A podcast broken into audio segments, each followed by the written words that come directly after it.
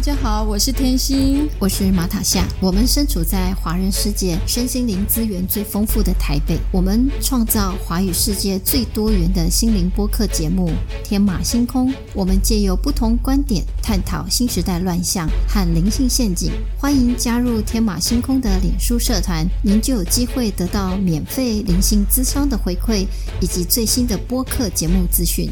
大家好，大家好，我是马塔夏，我是天心。今天邀请的来宾是张宇轩，他具有多重身份，是位忧郁症患者、佛弟子、社会工作者、星际流浪者、光行者、塔罗占卜师、灵性导师，同时也是一位通灵接讯者，更是灵性科学的实践家。每一个来到地球的外星灵魂，都要经过黑暗的试炼。我们很感谢宇轩。愿意在节目上把自己穿越黑暗的经验分享出来，让更多听众明白你并不孤独。你正在经历的黑暗道路是有灵性上的意义和目的，这些苦难将成为智慧的养分，协助更多正在行走的崎岖小路变成康庄大道。让我们开始来聆听张宇轩的故事。宇轩，谢谢你接受邀请。愿意大方的上节目分享，先跟大家打个招呼吧。大家好，我是张宇轩，我是台中五次元新家的女主人。今天很高兴天马行空来邀请我，在这边跟大家分享我一个来到地球上的外星小孩，如何透过自我的追寻找到我是谁，以及我来地球的使命，以及将来。我要去哪里？你是怎么知道自己是来地球的外星人呢？什么时候发现这个真实的身份呢？我十五岁那年，有机会看到了吕应中博士，他出了台湾的第一本优福的书籍。我很好奇，在书书局，然后我打开来看的时候呢，哇，我对哦，竟然还有飞碟这种东西哦，然后呢？哦，原来地球之外还有别的星球，甚至也有别的呃外星的智慧体来地球。然后一直翻翻到最后一页的时候呢，它上面写着：检测一下，看看你是不是外星人。然后我竟然十二题，我竟然全勾满分了。这下我心突然安住了。原来我跟其他人那么不同。原来我觉得我好像来到了一个陌生的世界。原来我不是地球人呢！十五岁那年，我把我的这个充满疑问的心，在那本书我暂时安下来了。那在国中时期，我非常的叛逆啊，好像那种彷徨、陌生的心，好像只有一个人孤孤独独的走在这人间的那个心，瞬间被了解到了。有人可以透过这个检测，可以知道说，哦，原来我是发生了什么事。当下我就稳定下来了。那问一下，你知道你是来自于哪一颗星吗？有哎，我一直到四十四岁之后，这一路上经过了非常多的追寻，也经过了很多各大在台湾有碰到的任何的宗教系统，我都进去，然后一直到四十四岁，我来到了我确定我是谁的这个阶段。话不多说，那我们就开始谈谈你在地球的故事吧。那这段故事呢？我会先从我的童年时期以及国中时期发生了什么事。我九岁那年礼拜天，我正在写功课，然后我猛然一抬头的时候，发现奇怪，这个家我好陌生呢。然后第二个念头，我的爸妈，这下让我更惶恐了。我的爸妈不是我爸妈哎，那当下我突然吓到了，为什么会既熟悉又陌生的状态？跑出来那个感觉，从此以后我就关闭了我的心门。我在国中的时候，几乎是一种伪自闭症的状态过完了我的童年。然后我觉得我的身边的同学讲的话，我那时候的时候觉得说怎么那么没有营养啊？都在讨论谁的头发好看啊，谁的衣服好好看啊。然后我我内在里面觉得，为什么你们都不知不谈一下为什么来人世间？将来长大你要做什么？那人生的意义是什么？你们怎么都不谈这些？那时候觉得好没有营养哦，所以我把自己的心门关起来了。我爸我妈没有办法管我，对，因为我非常的凶，然后很会顶嘴，然后我爸就把我交给我们家对面的一个基督教教会里面。那时候我是叛逆的状态进去的，可是，一进去教堂的当下，我的心瞬间就宁静下来。后来我固定就是每周日参加礼拜，然后参加了里面的小天使的唱诗班，然后礼拜六下午一定参加主日学。我这样子整整非常快乐的在主耶主耶稣的爱里面。后来我了解那是神的爱。在教堂里面，那我受到神的爱的指引，我的心，我的纷乱的心、彷徨的心就安定下来了。这是标准星际流浪者的特征。无论你的原生家庭给你多丰盛的物质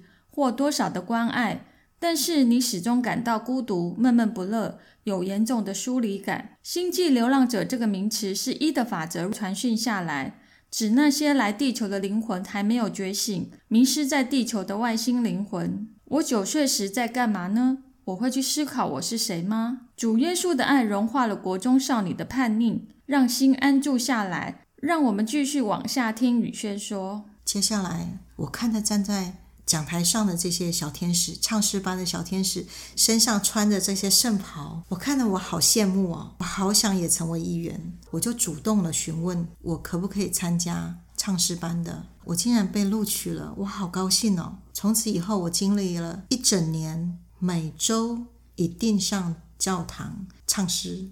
唱圣诗的小天使，所以我不止消弭了我的叛逆、我的恐惧，甚至我觉得我在教堂找到了家，然后找到了兄弟姐妹。我衷心的认为，我一辈子都是神的仆人了。然后我也很安住在这样的一个状态，一直到有一天，牧师说准备所有的主日学的同学去受洗，我好开心呐！我终于真的我可以有一个受洗的仪式，让我成为神的仆人。就在。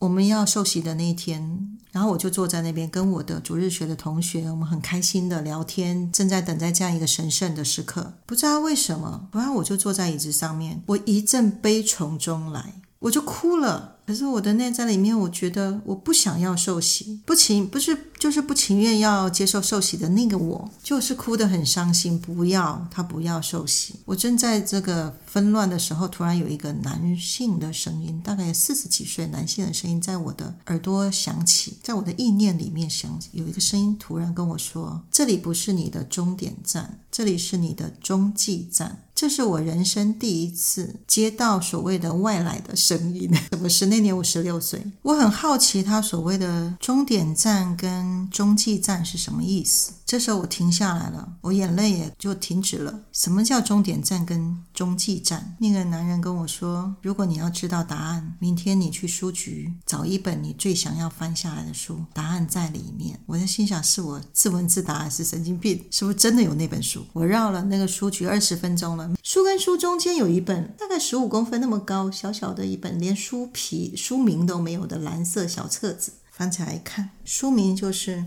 佛教的禅宗寒山拾得禅记，这什么东西？我不知道。我就把小册子一翻，一摞一摞一摞的文言文的诗集。我看了第一个诗，我竟然看得懂里面的意境。哎，那个所谓的禅境，我觉得不会吧？第一则诗，我小时候我的父亲就教我要读古文，所以文言文对我来讲是没有困难。所以我读了第一摞的时候，哇！这个境界好高啊，悟道的境界，我就不信邪，在第二行又懂了，整整两面呢，总共六个诗，六则禅师，我全懂了。这下我震惊在那里，我呆了，好像真有那回事儿。这时候，那个男人的声音又在我耳边醒来了：“这里就是你的终点站。”我怀着疑惑的心，禅宗是我的终点站吗？禅宗会是宇轩的终点站吗？还是中继站呢？那个从十六岁跟随宇轩内在男人的声音，会将他引导去哪里呢？然后我一直到在我十八岁的时候碰到我的另外一半，所以我十二十岁结婚。在这个过程里面呢，我的父母非常不赞成，可是我坚持就是要这段感情。所以其实，在本质上，我是为了报复父母的反对，为反对而反对就去结婚了。我觉得我可以有一个我自己努力来的婚姻。那是在一个不被父母祝福的婚姻里面，我变成又是孤独一个人在家里面。然后结婚头一年，我其实还蛮快乐的，我还那时候呃很享受我想要的婚姻的状态。可是隔年有一天，我发觉我的先生跑去赌博，赚来的钱越来越少。从此以后，我的心整个就掉到谷底去。我开始自责，开始就进入了，呃，我觉得就是人生的黑暗期。对我整个十年是基本上九年都在呃一种忧郁症的状态之下活着。可是同时呢，我要养育我两个孩子，我觉得不管我怎么样，我的小孩是开始来到他的灵魂开始来到地球，我一一定无论如何我要把他的灵魂给顾好。所以我经常是把。买菜钱扣下来，去为了小孩的教育，我买很一些书，一些套书，自己做教具，陪孩子做家庭教育。我们甚至把电视都丢掉，晚上就陪孩子读书、玩游戏。所以从怀胎的时候我就读零岁教育，然后读儿童发展学。所以这一路上，呃，对于儿童教育，我是从。理论再到实际上做教育、做教具，把我两个孩子，我花了很多的心力在孩子的儿童教育上面教育起来。所以这一路上，我同时又要教育我的小孩，同时我开始去读了有关心理学。然后，呃，最早影响我最最深刻的一本书是赛斯的书，它是。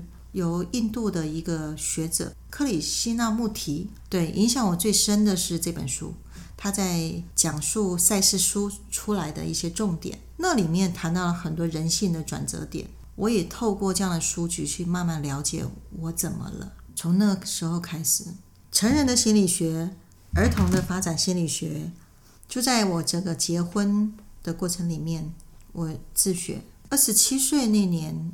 开始接触到日本的潜能发展的课程之后，一直到二十九岁，其实我就比较正常一点了，然后也没有一直想要就是自杀这样的想法。其实整个那段非常昏暗的过程里面，无数次的呃想要结束生命，因为我觉得这人世间根本一点都不好玩，我那么不被人重视，那我还活着干嘛？就是在这样的一个天堂地狱的过程里面，不断的挣扎，然后不断的找找出路，然后呢，不断的就是这样子来来回回载沉载浮的过程里面，然后一直到我二十九岁，我们搬家了。我们我隔壁是一对夫妻，他会找左右邻居，然后每周打坐，然后静坐念佛号。那在那个时候呢，我开始进入了。在打坐的状态里面，我是非常的舒服的、舒适的，我的心也安静了下来。一直到我在三十岁的时候，我发觉我的家庭，我必须要离开我的家庭，不然我的两个孩子会在一个不健全的家庭里面长大。我就毅然决然离开家里。我告诉我自己，我自己一定要先站起来。有关于我整个婚姻的试炼的过程。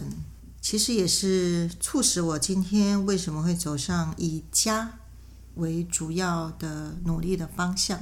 我从原本传统的一一切都是以先生为主的家庭主妇，开始变成需要独立的一个女性了。开始去找寻工作，然后也开始踏上了自我要坚强独立的过程，不再依靠别人的这个过程。然后开始接触了我的第一个禅宗的老师。我的老师，我在禅宗七年。我的师父是十八岁就开始研究大藏经的在家居士。我在这七年，从师父的棒喝教育，师父是我们都叫他师兄了哈。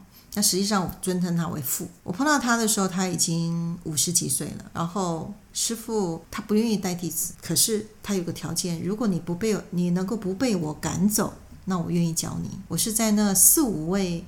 呃，师兄弟要找师傅来来上大藏经课程里面，我是那个唯一不被赶走，因为我知道 上面告诉我说我最后的终点站是在禅走禅宗，所以我就打死不会跑。然后我就开始进入吃素的状态，吃素打坐修行，然后在这里面，因为我一直都相信禅宗是我的终点站，我就在这里安住了，我就开始读大藏经。只想出家，甚至我去佛学院读了两个月的，我准备出家了。那时候在佛学院，我头都剃了，呃，师傅也帮我准备了袈裟了，准备就是我要走出家路的时候呢。两个月之后，我的父母相继发生怪病，然后我的妈妈中风了。我半夜从台南赶回荣总的时候，在清晨，我趴在我算是趴在地上爬进寺庙里面。求着观世音菩萨说：“救救我的妈妈！她若怎么样啊，我是没办法出家的。”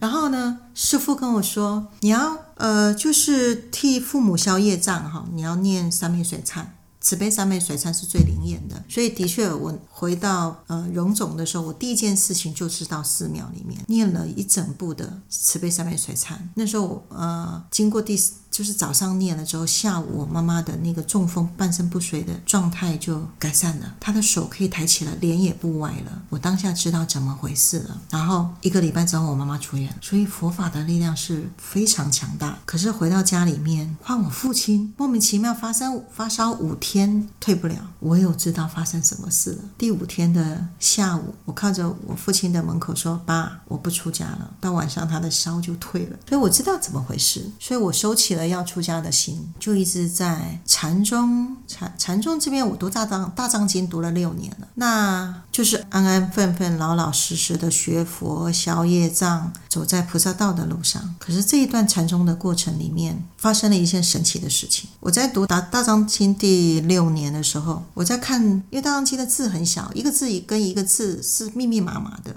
那次的经验是真奇怪，我这样一翻页之后，我在读第一行的大概五六个字的时候，我突然穿过了字跟字之间中间的空间，我的神是进去到一片黑，那片黑里面，我在金色里面读经的，可是金色不见了，我整个泡在一片黑里面，我不知道我在哪里。只是隐隐约约觉得前面好像有一个能量，有就是一个线在流动的，好像前面有一有一条河在虚空当中。我看到那个，我不知道那是什么，我就用手转，我想要去摸触摸那是什么，它没有远近，我就手一摸，看起来好远又好像好近，就那手，它一下突然。有一个能量从那个河从我的头面呼过去，完了之后，瞬间所有佛法我瞬间懂，我不知道发生什么事情，只是觉得非常的讶异。然后就那一下，我离开了那个空间，我又回到我的金色上。呃，我不清楚那时候发生什么事情，可是我在后面再继续读经的时候呢，怎么读怎么懂，怎么读怎么懂。我把所有的我看过的经书，就是把后面的大藏经的。部分我没看过的部分，全部翻完的时候呢，我知道我读经书的时间结束了。我似乎在那个那个场域里面，我去接触了所谓的深入经藏、智慧如海的那个法流。我知道我的读经书的时间过了，可是接下来要发生什么事，后面更精彩了。有多精彩呢？下回分晓。我们节目就爱卖关子，下次见。如果你喜欢我们的节目，记得按订阅和分享。如果你是用 Apple Podcast 收听，请给我们鼓励，按星星点评或在 iTunes 上面留言。感谢您今天的收听，谢谢您，谢谢。